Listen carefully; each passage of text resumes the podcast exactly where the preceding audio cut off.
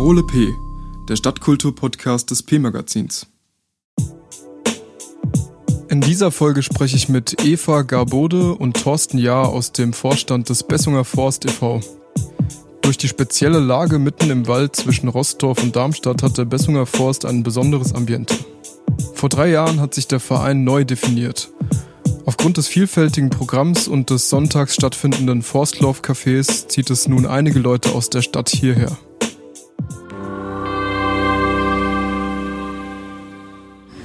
Bin noch nie hier gewesen und ist irgendwie so, ja, keine Ahnung, fährt durch den Wald und auf einmal ist hier so ein großer Ort, wo halt eigentlich ganz coole Veranstaltungen sind. Familiär, sehr entspannt, bisschen Festival-Feeling. Ja. ja, alles sehr entspannt. Ich finde es ganz gut organisiert, auch mit den, mit den, dass es Preisen so nach dem Gutdünken ist. Ähm, ich kenne es hier schon ein bisschen, diese, diese Location. Ähm, aber haben sie echt gut gemacht. Also auch kinderfreundlich und fahrradfreundlich. Ja positiv überrascht. Ja, genial. Perfekter Ort für alles. Das ist kurz zusammengefasst. Ähm, der perfekte Ort für alles. Für draußen sein, Kultur, für Trinken, Entspannen, Kinderbelustigung, Durchatmen. All diese Dinge können hier in ganz lockerer Atmosphäre stattfinden. Von daher für mich der perfekte Ort. Ja, das, ich finde es ist ein super Ort. Ich finde es voll schön, dass der wieder äh, wiederbelebt wurde und ähm, dass jetzt halt auch äh, mehr Kultur hierher kommt und äh, ja, kleine Konzerte oder dass ähm, das aufgelegt wird. Ich finde, das ist voll, das, voll der nette Kulturraum, der also für mich auch so ein Stückchen Osthang ersetzt vielleicht. Ja. Genau, also ich bin voll begeistert und es soll auch der Ort unserer Hochzeit sein. Deswegen sind wir sowieso Fans. Vor dem Interview geben mir Thorsten und Eva vom Bessunger Forst e.V. eine Führung durch das 18.000 Quadratmeter große Grundstück. Neben mehreren Sälen, die für Veranstaltungen und Konferenzen genutzt werden können, bieten weitere Räumlichkeiten des Vereins eine Vielzahl an Möglichkeiten. Der Zentralbau im Fachwerkstil beherbergt einen Speisesaal und eine Küche, in der für bis zu 250 Personen gekocht werden kann.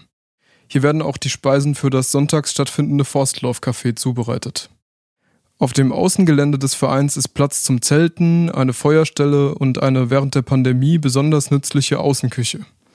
Dieses auch mit dem Rollstuhl erreichbar. Und ähm, hier sind unsere schönen Rampen, die wir gebaut haben. Man kann also sozusagen vom Weg mit dem Rollstuhl erst hier auf die Außenküche. Das ist die Außenküche. Also alles, also alles hier. Ist alles verbunden. Du fährst, kannst, kannst hier hochfahren über eine lange Rampe, bist in der Außenküche und fährst über diese Rampe dann auf die Burg rüber. Cool. Und ähm, hier außen ist für, für Campinggruppen oder für Selbstversorgergruppen, die können hier an einem Gasherd mit acht Platten Essen kochen. Es gibt eine Spüleinheit hinten dran, es gibt einen Kühlschrank. Hier draußen kann man sich an frischer Luft mit dem Holzdach wunderbar geschützt vor Regen, kann man sich verpflegen. Hühner laufen auf dem Gelände frei herum und zeigen keine Scheu vor dem Publikum. So, hier ist unser Hühnerstall an der Holzwerkstatt. Ähm, ja, aktuell sechs Hühner. Und ein Hahn. Und ein Hahn. Von engagierten Vereinsmitgliedern gebaut. Und wir haben so Hühnerfahrtenschaften vergeben an unsere Vereinsmitglieder die konnten sich melden, sagen, okay, wir sponsern quasi die Anschaffung des Huhns und des Futter und dafür vergeben wir einen Namen. Kann ich da mal kurz reingucken? Auf Klar, jeden Fall. Ja, ja. Die laufen frei auf dem Gelände rum und kehren abends wieder zurück. Und hier ist die Holzwerkstatt. Hier wird halt ganz viel auch noch altes Holz, was wir auf dem Gelände gefunden haben, verbaut für Möbel, für Außenbänke, also zum Beispiel der Tresen vom Forstlauf-Café, der ist komplett aus so Restholz genau. entstanden. Den hat der Andi zusammengezimmert aus jahrhundertealtem äh, restlichen Baumaterial, was hier rumgelegen hat. Und ehemalige alte Mitglieder, die vor 20, 30 Jahren hier waren, haben sogar einzelne Latten erkannt. Die habe doch ich gestrichen. so. Also ähm, hier wird eigentlich fast nichts weggeworfen. Hier wird irgendwie alles nochmal neu verwendet. Soll ich auch sagen. Auf der anderen Seite befindet sich ein Langbau mit elf Zimmern und insgesamt 40 Betten und mehreren genderneutralen Bädern. Im unteren Teil entsteht eine neue Kreativwerkstatt. Genau, also wir haben unten in dem Gebäude links noch einen Bereich, der bisher ungenutzt ist. Da ist auch noch ein bisschen was zu tun. Und ähm, haben jetzt einen großen Antrag bei der Aktion Mensch gestellt, also nicht jetzt, im letzten Jahr, für eine inklusive Kreativwerkstatt, haben da jetzt auch den Zuschlag für gekriegt und das wird, glaube ich, richtig geil. Das heißt Wudiversum ist die Idee und ähm, es soll eine inklusive Kreativwerkstatt sein mit Siebdruckwerkstatt, mit Holzwerkstatt und eine Fotowerkstatt. Und da sind wir jetzt schwer am Plan. Das müssen natürlich erstmal die Räumlichkeiten so einen Zustand herstellen, dass man überhaupt eine Werkstatt reinbauen kann. Und dann soll es im nächsten Jahr auch verschiedene Workshops geben, Feriencamp dazu. Und es geht uns auch so, also vor allem eigentlich auch so um das Empowerment von jungen Mädchen oder jungen Frauen und Mädchen aber es soll eben eine inklusive Geschichte werden, auch zusammen mit Menschen mit Behinderung. Und also wir wollen einfach hier so eine Möglichkeit bieten, das ist ein Ort zu schaffen, wo einfach alle möglichen Leute zusammenkommen können, um dann in so einen Austausch zu gehen. Auf der Terrasse des angrenzenden Selbstversorgerinnenhaus steht eine Bühne, auf der unter anderem Kulturveranstaltungen abgehalten werden. Die Inneneinrichtung des Hauses ist inklusiv gestaltet. Dann haben wir noch drei so ziemlich teure Betten besorgt die haben so einen automatischen Hebepflegerahmen, dass eben auch Leute im Rollstuhl leichter ins Bett kommen oder auch aus dem Bett rauskommen können, auch mit Hilfe gegebenenfalls. Ne? Die lassen sich so rund runterfahren. Das ist einfach uns wichtig gewesen, dass wir sozusagen, wenn wir schon so verrückte Betten hier reinbauen, dass auch Menschen, die vielleicht in der Gruppe dabei sind, die aber nicht die Möglichkeit haben, hier in so ein Bett reinzuklettern, dass die aber trotzdem Teil sein können. Und deswegen gibt es in jedem Zimmer ein höhenverstellbares Bett da wird noch ein Rahmen außenrum gebaut und ähm, es ist einfach auch so angelegt, dass es integrativ sein soll, dass Gruppen, die unterschiedlich zusammengesetzt sind, es auch nutzen können. Deswegen gibt es hier also insgesamt 18 Schlafplätze auf drei Zimmer verteilt. Ähm, und das kann man als, wie gesagt, als eigene Einheit nutzen. Also man ist dann, kriegt im Prinzip, wenn man Wochenende kommt, freitags den Schlüssel, kriegt alles erklärt, Sonntag ist wieder Übergabe und dann kann man machen, was man will, sozusagen hier drin. Naja, nicht ganz machen, was man will, ne? Ich sehe schon, ja, ja. Dementsprechend gibt es natürlich auch zwei Bäder.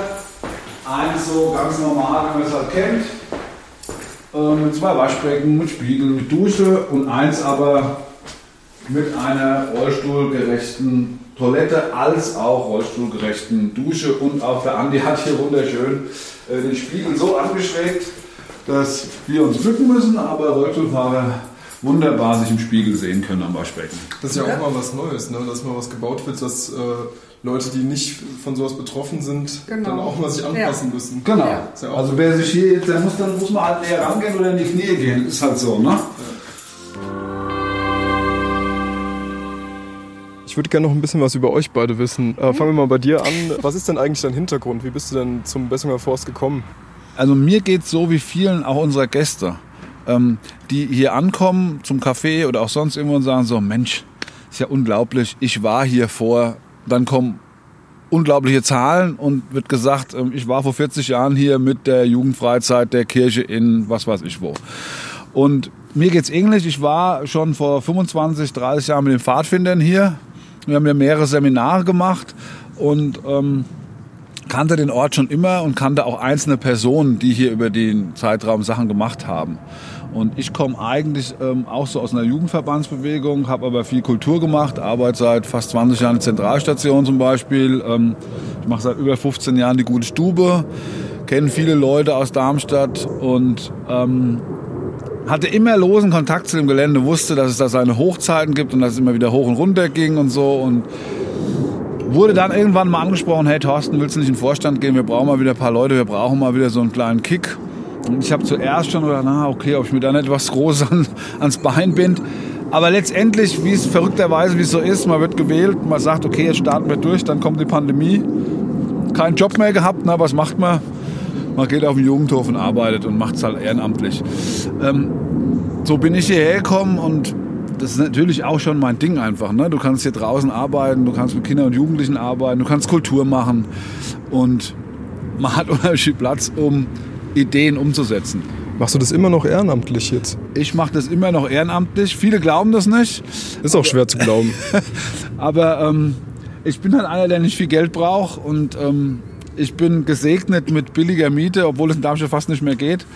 Ähm, und brauche nicht viel zum Leben und ähm, kann hier viel Zeit reinstecken einfach. Und ähm, es macht mir auch Spaß. Ja? Und ähm, meine Bezahlung ist anderweitig. Aber das ist schon, also da habe ich Respekt vor. Ja. Wie bist du zum Bessinger Forst gekommen? Ähm, der Andi, mein guter Freund und äh, unser lieber Kollege, der jetzt gerade nicht da ist, der hat mich irgendwann angequatscht. Ich ich komme eigentlich aus Frankfurt, habe an der Ostsee gelebt zu der Zeit und der hat mich angerufen und hat gesagt, hier, da findet gerade so ein Neustart statt. Hast du Bock? Der war schon hier involvierter, auf jeden Fall. Das ist ja alles hier auch so ein bisschen Umfeld vom BDP, vom Bund Deutscher PfadfinderInnen und daher kannte der Andi Leute, die hier ähm, was machen wollten. Und dann hat er mich auf jeden Fall hartnäckig bequatscht und irgendwann habe ich, ich kannte den Ort auch von früher, ich war hier auf Seminaren von der Hans-Böckler-Stiftung und dachte, ja, so ein Neustart, das ist auf jeden Fall auch mega attraktiv. Ne? Hier geht so wahnsinnig viel und sich mit Leuten nochmal so neu zu konstituieren und zu überlegen, was kann man zusammen hier machen. Und das, ähm, dann habe ich das auch ein Jahr ehrenamtlich gemacht und bin jetzt aber seit Anfang April hier fest angestellt. Ja. Also für mich ist das Besondere im Prinzip, obwohl viele es nicht glauben, es ist nicht Rossdorf, es ist noch Darmstadt. Ähm, wir sind gerade noch so ähm, auf der Gemarkung Darmstadt. Und es ist, obwohl es so nah an einer Stadt mit 160.000 Einwohnern ist, wenn man hier auf das Gelände kommt, atmen viele erstmal durch und sagen, wow, ich fühle mich, als wenn ich im tiefsten Odenwald wäre. Das liegt natürlich daran, dass hier alles von Bäumen umgeben ist. Dieses Jahr ist es natürlich noch mal extremer. Durch, die, durch den vielen Regen ist hier natürlich die Vegetation explodiert. Und das Besondere und das Magische ist, glaube ich, dass wenn die Leute zum Beispiel zum Café am Sonntag kommen, hier rennen die Kinder rum, hier laufen die Hühner rum, es läuft lustige Musik. Ähm, die Leute sind ziemlich entspannt und man merkt so ein bisschen auch, es ist nochmal eine andere Atmosphäre in einem normalen Biergarten oder sonst, äh, wo es schon auch so, dass man das Gefühl hat, man ist ein bisschen im Urlaub. Ja? Obwohl man eigentlich aus Darmstadt mit dem Fahrrad brauchst du 20, 25 Minuten, je nachdem, wo du wohnst. Du kannst mit drei Buslinien direkt vor der Haustür halten. Und zur Not kann man auch mit dem Auto hierher fahren, aber das würde ich nicht empfehlen, weil allein schon die Anreise durch den Wald total interessant ist, weil man ähm, einfach lustige Begegnungen hat oder auch einfach mal was anderes sieht von der Stadt. Und das ist auch, glaube ich, das große Plus, was das Gelände hat. Und das bietet halt einfach auch wahnsinnig viel Freiraum und auch so einen kreativen Freiraum für Begegnungen hier. Also auch gerade für Kinder und Jugendliche. Hier gibt es keinen Spielplatz. Ne? Und die Kinder langweilen sich hier trotzdem nicht. Das ist auch ganz wichtig, einfach überhaupt noch was so mit Natur überhaupt anfangen zu können. Und das ist, äh, beobachten wir immer mehr und das ist auf jeden Fall ziemlich cool, dass es funktioniert. Ja, also natürlich machen wir auch Angebote, aber es ist jetzt nicht so, dass das zwingend sein muss, dass sonst, weil sonst keiner herkommen würde. So ist das überhaupt nicht. Ja. Also es ist so eine kleine Flucht aus der Stadt, kann man auch sagen. Für viele bestimmt. Also wie gesagt, viele nutzen es ja auch für Arbeitstreffen. Ne? Also gerade aus dem Bereich der Kinder- und Jugendförderung findet hier ja auch viel statt. Aber es ist natürlich was anderes, als jetzt in so ein, sag ich mal, relativ normales, in Anführungszeichen, Seminar- oder Tagungshaus zu gehen. Ist einfach hier ganz andere Situation. Was hat sich denn seit Corona hier am Bessunger Forst verändert?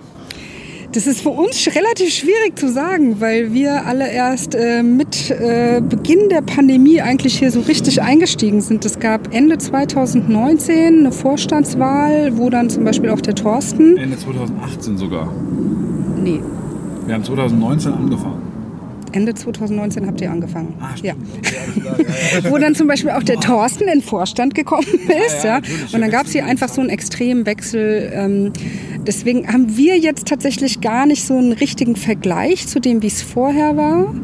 Ähm, aber für uns war das erstmal schon, also wir hatten einfach Schiss, ne? Wir haben gedacht, vielleicht ist das jetzt auch einfach hier totales Himmelfahrtskommando und der Laden geht sang- und klanglos unter. Aber es war halt überhaupt nicht so, weil wir eben ähm, einfach wahnsinnig viel Freifläche haben und sobald es dann wieder erlaubt war, dass sich Gruppen treffen durften, dass es Zusammenkünfte geben konnte, einfach die Nachfrage riesig gestiegen ist nach eben dem Gelände hier einfach weil die Leute draußen sein wollten und konnten hier auch. Also insofern gibt es für uns, glaube ich, äh, realistisch betrachtet tatsächlich keinen Nachteil. Ja.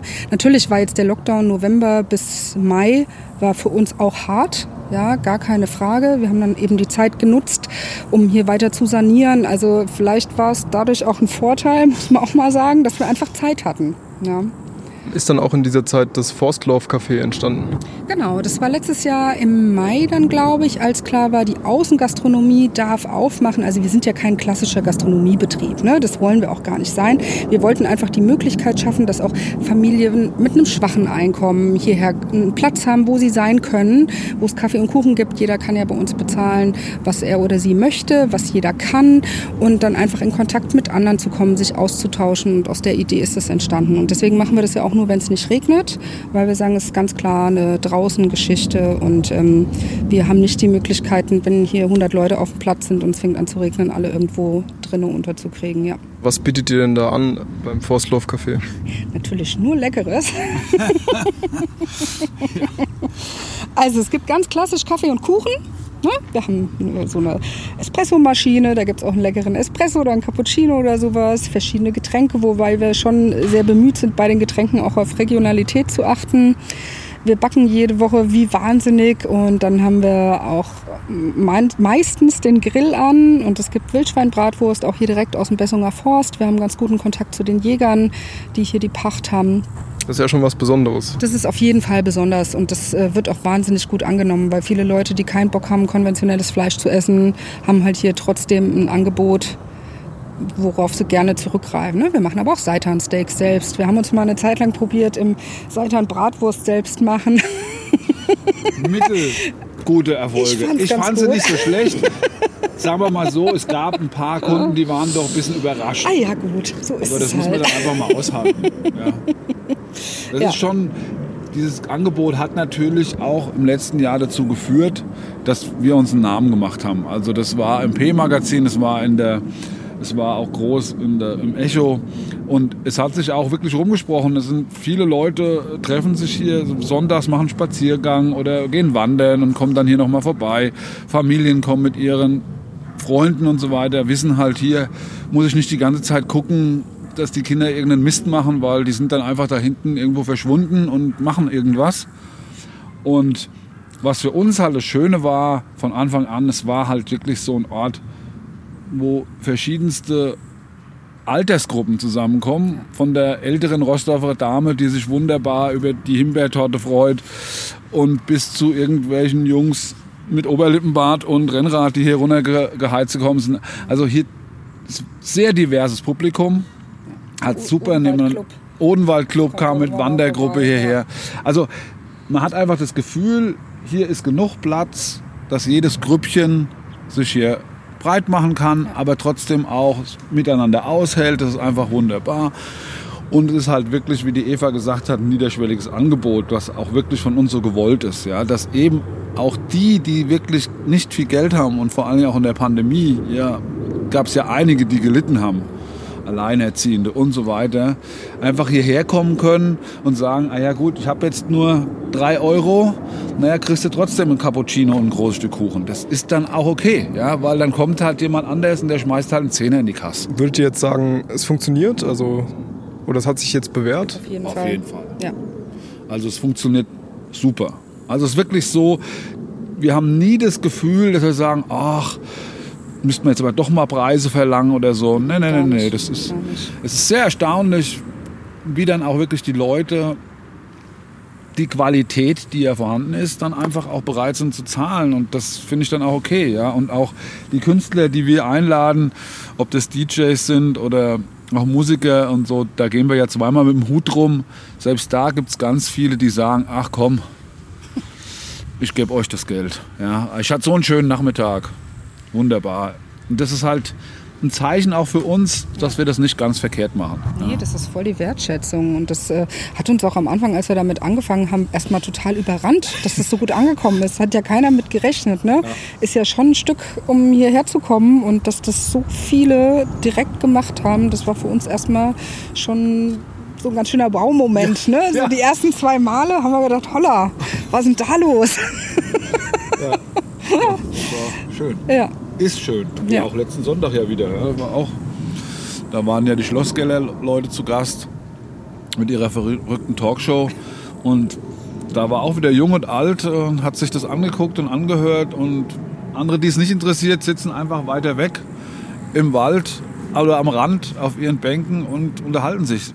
Also ich habe auch das Gefühl, wenn man hier reingeht auf das Gelände, da spürt man so richtig äh, die alten Geister. Mhm. Also das ist, man merkt, dass es ein geschichtsträchtiges Gebäude ist oder mehrere ja. Gebäude. Es gibt auch immer so, sagen wir mal, so persönliche Erlebnisse. Also man steht dann hier im Café und dann spricht eine ältere Dame an und sagt, naja, haben Sie denn hier was mit zu tun? Und nach der Zeit kommt es dann raus und dann stellt man halt fest, die war in den 50er Jahren als 14-jähriges Mädchen hier im Kinderheim und kann noch ganz genau erklären, wo der Gemüsegarten war, wo die Mädchen untergebracht waren, wo die Jungs untergebracht waren, wie der Tagesablauf aussah. Ne? Also da hast du das Gefühl, Wahnsinn, ja. Also die Frau aus dem, zwischen 70 und 80 und erzählt, als wenn das gestern gewesen wäre. Also, ne? also wo du halt merkst, es gibt unheimlich viele Erinnerungen an den Ort und ähm, es passieren immer wieder Sachen, man lernt irgendjemanden kennen, redet mit dem oder der und dann kurz Zeit später, naja gut, der Jugendhof, den kenne ich ja auch, da war ich ja auch mal mit der Schule oder, oder was weiß ich mit wem. Ja? Also ein Ort, der unheimlich viel in den letzten 50, 60, 70 Jahren Leute sind hierher gekommen, haben irgendwas gemacht und haben dann was ganz anderes gemacht und erinnern sich aber wieder. Ja? Oder das ist schon wirklich also vielleicht auch ein Ort, den man ansehen kann, wie sich die Pädagogik verändert hat in den letzten 100 Auf Jahren. Ja. Ganz klar. Ja. ja, ja, natürlich. Also auch von den Älteren besonders kriegt man halt Sachen erzählt. Da das muss man ist, auch schon mal schlucken. Da muss ne? man schon mal schlucken, so. ja. Also was da für Verhältnisse geherrscht haben und so. Aber es war halt auch ich, nach dem Krieg bis in die 60er Jahre. Man muss sich nur die alten Fotos aus Darmstadt angucken, wie Darmstadt ausgesehen hat. Und ähm, klar, das war einfach was anderes, ja. Und ähm, trotzdem sind aber anscheinend nicht alle Erinnerungen schlecht. Das muss man auch dazu sagen. Ja, also es wird ja dann gleich so, oh, Kinderheim und bla und so weiter. Ich glaube, dass es mit heute nicht vergleichbar ist. Aber viele haben auch gesagt, ach, es war auch eine schöne Zeit. Ja, da ist natürlich die Frage, wie ist die Erinnerung getrübt und nicht. Ja, ja. aber gerade so diese Gruppen, sage ich mal, der letzten 20, 30 Jahre da hast du immer wieder hier, die sich hier melden, ach, ich war mal mit der Gewerkschaftsjugend hier, da haben wir zwei Wochen Sommercamp gemacht. Das war ja spitze, das war ja verrückt, es hat nur geregnet, aber wir hatten einen Riesenspaß. So halt, ja. Also ähm, ich glaube halt schon, dass so ein Ort, der einfach so eine gewisse Ausstrahlung hat, Erinnerungen schürt, so wie man das selber auch kennt von sich da ist irgendein Song, den hört man und dann hat man bestimmte Bilder wieder vor Augen. Und ich glaube, das ist hier auch. Man kommt hierher, man guckt in den, das Grün rein und dann denkt man so, ach, genau, so war das mal, ja. Das ist schon interessant, ja. Seit 100 Jahren gibt es den Bessunger Forst, mhm. oder? Richtig. Ja, das Gelände wurde vor 100 Jahren als Walderholungsheim oder Stätte eröffnet. Also in den 20er Jahren. Ähm, da wurde, glaube ich, der Mittelteil von dem Langbau wurde damals schon gestellt und ein Teil von dem Speisesaal Zentralbau.